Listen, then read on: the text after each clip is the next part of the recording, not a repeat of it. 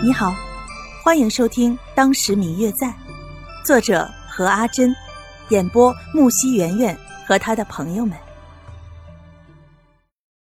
第二百一十三集，宋清灵难得的向刘芷兰解释一次：“宋公子，真是不好意思，今天可能就要麻烦你先回去了，我和表姐还有些话要说。”刘芷兰看着宋清灵。稍稍有些抱歉。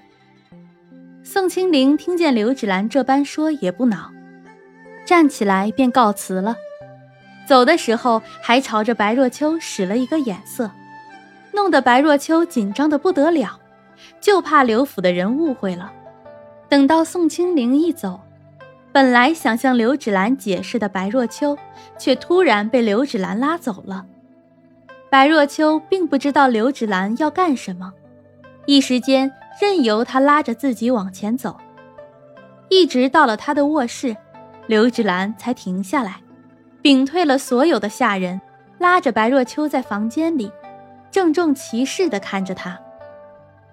表姐，你老实说，你喜欢谁？啊？我说，你到底喜欢谁？是刚才的那个宋公子吗？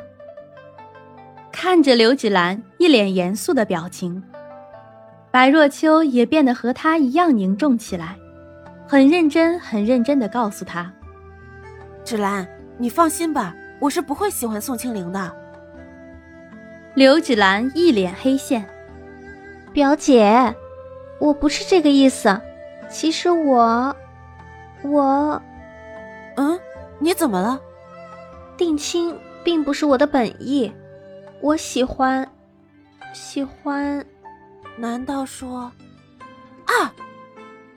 白若秋捂住了自己的嘴，是他，嗯。看着白若秋似乎开窍了似的看着自己，一脸惊讶。刘芷兰不禁羞涩的点点头。表姐，你不要像我一样，你喜欢谁？你一定要自己努力争取，嗯。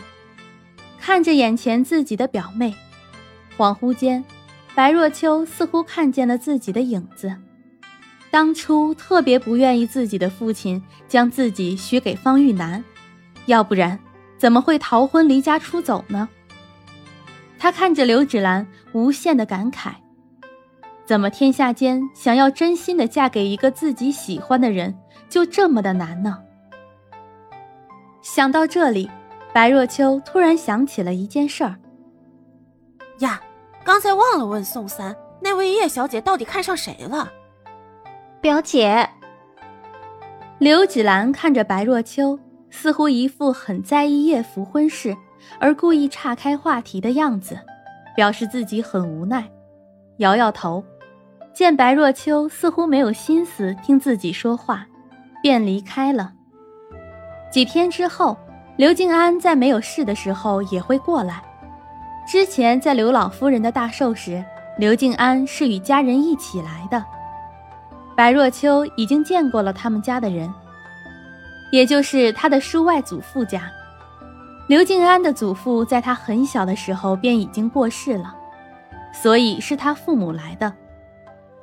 不知道是不是因为知道了他的真实身份。看起来，刘静安的父母，也就是刘芷兰的表叔与婶娘，似乎很喜欢白若秋，常常叫刘静安接她过去唠家常。但是大部分时间，白若秋还是会待在家中陪着刘芷兰准备出嫁的事情。在宋清灵上次拜访过刘家之后，听说似乎是家中有事，叫她回去了。嗯，我最亲爱的小耳朵，本集已播讲完毕，感谢您的收听。如果你喜欢这本书，欢迎您多多的点赞、评论、订阅和转发哟。当然，也可以在评论区留言，我会在评论区与大家交流互动的。喜欢这本书就给他点个赞吧，你的点赞和评论是我们创作最大的动力。感谢您的收听。